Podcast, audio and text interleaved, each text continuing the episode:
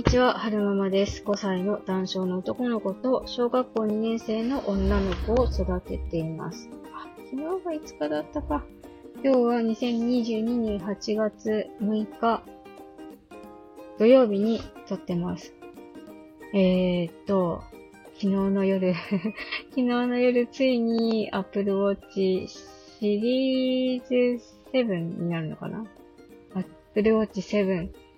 買いましたね。ドキドキしながら買いました。ずっと Apple Watch 欲しいなと思ってて、でも高いからどうしようかなと思って、今使ってる Fitbit Sense もそう、例なりに高かったんですよ。3万円ぐらいしたし。こっちでやれないのか、Apple Watch じゃないとダメなのかとか、いろいろいろいろ迷ったんですけど、でもやっぱ、今は Apple Watch 買っとかないと、もし今死んだ時に後悔するよなとか 思ってみたり、どうした？ふって。そう、いろいろね、悩んだんですけど、まあ、払えるだけの余裕があったので、買いました。なんか、うんと、一番安い SE にしようかなって思った時もあったんですけど、うーん、まあ、セブンの方がやれること多いし、常時点灯もしてくれるし、思い切って一番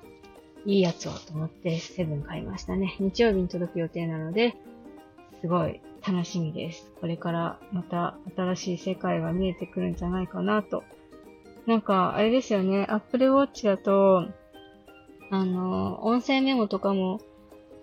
Apple Watch でできるじゃないですか。だから今までは、こう、なんだろう、運転中、移動中に、あ、喋りたいって思った時に、タイミング見て、えー、iPhone の音声メモのとこピッて起動して、もう録音してたんですけど、ね、Apple Watch が来たら腕でピピってできるから、だいぶ楽になるんじゃないかなと。なんかメモとかも Siri で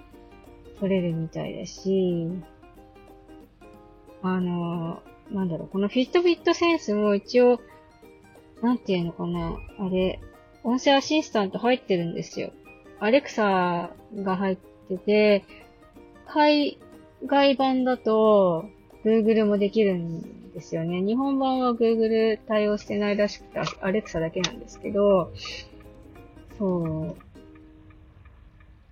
なんか、アレクサ対応してるのはいいんだけど、その、なんだろうな、メモ取ってとか、買い物メモに追加してとか、この Fitbit Sense 通してやったとしても、そのメモの内容を確認できないんですよね、こっちだと。そう。た、確か Apple Watch だと Siri 起動してメモしてとかって言うと、メモ自体も時計の方で見れるはず、Apple Watch の方で見れるはずなので、そういった点でも、Apple Watch の方が iPhone 使ってる今はいいのかななんて気がして思い切って購入しました。Android 使ってる方は Fitbit Sense すごいいいと思うんですよね。あのー、LINE の返信なんかも、Android だと、うんと、簡単なワード？わかりましたとか了解とか、そういう文言が入ってて、なんていうのかな？うんと、ビットビットセンスで LINE の通知を受け取って返信したよっていう時に、時計の方で、フィットビットセンスの方で、うんと、簡単な文言、了解とか分かりましたとか、これから帰りますとか、そういうのを選んで返信することもできるんですよね、Android だと。なんですけど、iPhone に変えてからそれが できなくなってしまったので、やっぱそういった面では Apple 製品使うんであれば Apple Watch の方がいいのかななんて思っています。はい。えー、スマートウォッチの話はここまでにして、えー、今日は、夫が雇った新人くんの話の続きをしたいなって思うんです。えーと、この配信は、公開するかどうかわからないんですけど、一応その、なんていうのかな。私の感情の記録として、音声で移動中に撮っておこうかなって思います。えー、昨日の朝、夫が、うんと、ぼそっと言ってたんですけど、昨日のその夫の方の仕事の内容としては、できれば手分けしてやりたい業務があると。で、理想は、えー、新人さんに車の磨きをお願い、工場にある車の磨きをお願いして、で、夫は別のところに手向いて、なんか車を直しに行きたかったのかな。まあなんか、出張していろいろやりたいことがあったんですって。で、別々に別れようかなって思ってるっていう朝、そういう話をしてたんですよ。で、ちょっと待ってって私が言って、えっと、新人さん入社してからどのぐらい経ったって聞いたときに2週間って言ってたんですよね。で、今までいろいろ失敗してるって聞いてたし、まだ2週間しか経ってないから、まだ一人にするのは早いと思って私が言ったんですね。で、一人にして、うんと、大きなミスを起こす可能性があるけれども、そのミスをリカバリーするだけの、うんと、父の心の余裕はあるんだ、心の、ん？父がその大きなミスを起こした新人さんのリカバリーをするだけの余裕があるんだったら一人で任せていってもいいと思うけど、そういう余裕がないんだったらやめた方がいい。まだ一人にするのは早いって言ったんですよね。で、そしたら夫は、あの、新人さんに選ばせようと思って言ってました。あの、一緒に行動するか、残って自分一人でやるか選ばせようと思って言ったんですよね。で、私はその時に、それ、その人に言ったら、多分、残って仕事するって言うと思うよって言ったんですよね。で、でも新人さんでまだ経験が浅いから、多分失敗すると思うって言ったんですよね。で、その失敗も多分父の想像を超えた失敗をしてくると思うんだけど、それでも大丈夫って聞いて、で、結果、夫は最初自分が思い描いたように、あの、新人さんを工場に一人残して、うんと、残してってか、うんと、新人さんに聞いたんですって、朝。どっちするってついてるか、残って仕事するかどっちにするって聞いたら、えー、残るって方を選んだらしいんですよ。でも、結果的に、あの、磨いてる途中で、磨いてる車に大きく傷をつけてしまって、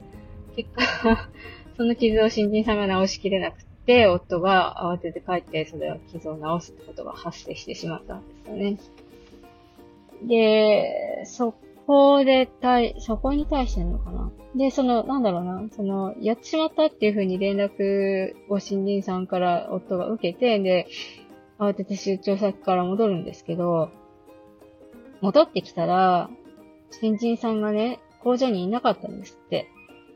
で、え、いない？帰った？どっか行った？って一瞬思ったらしいんですけど、なんか、よくよく工場内探したら事務所にいて、で、事務所でなんか横になってたんですって。で、え、大丈夫？倒れた？って一瞬思ったんだけど、そーっと窓開けて、声をかけ、あの、名前を呼んでみたんですって。そしたら、ぐって起き上がったんで、寝てたらしいんですよね。で、それに対し、なんかちょっとこう、もやってたりしてたみたいなんですけど、で、何が言いたいかっていうと、なんだろ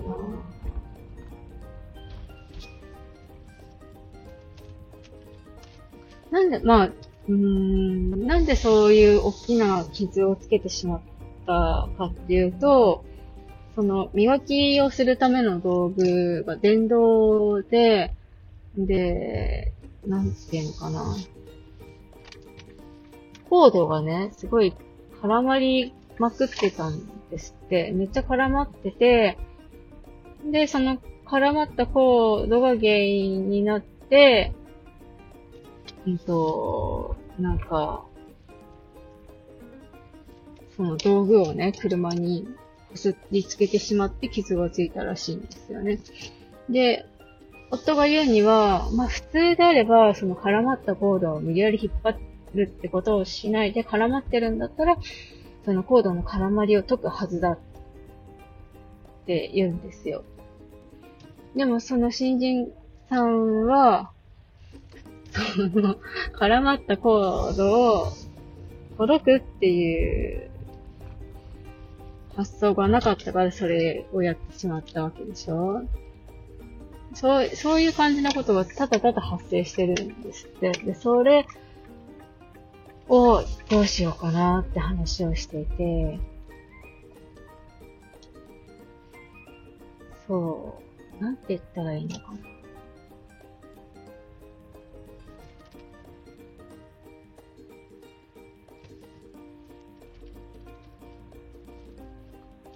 ゴールが見えなくなってきた。ゴールが見えなくなってきた。何が言いたかったんだろう、私は。多分でも、うちの夫がその新人さんができることが、何ができて何、できないことは分かってる。できないことはだんだん明らかになってきてるけど、その新人さんが何を得意とするのか、何ができるのかっていうのが多分分かってないんですよね。おそらく。だから、こういうことになってるんだと思うんですけれども、えー、目的地に着いたので、おしまいにしたいなって思います。それでは、また。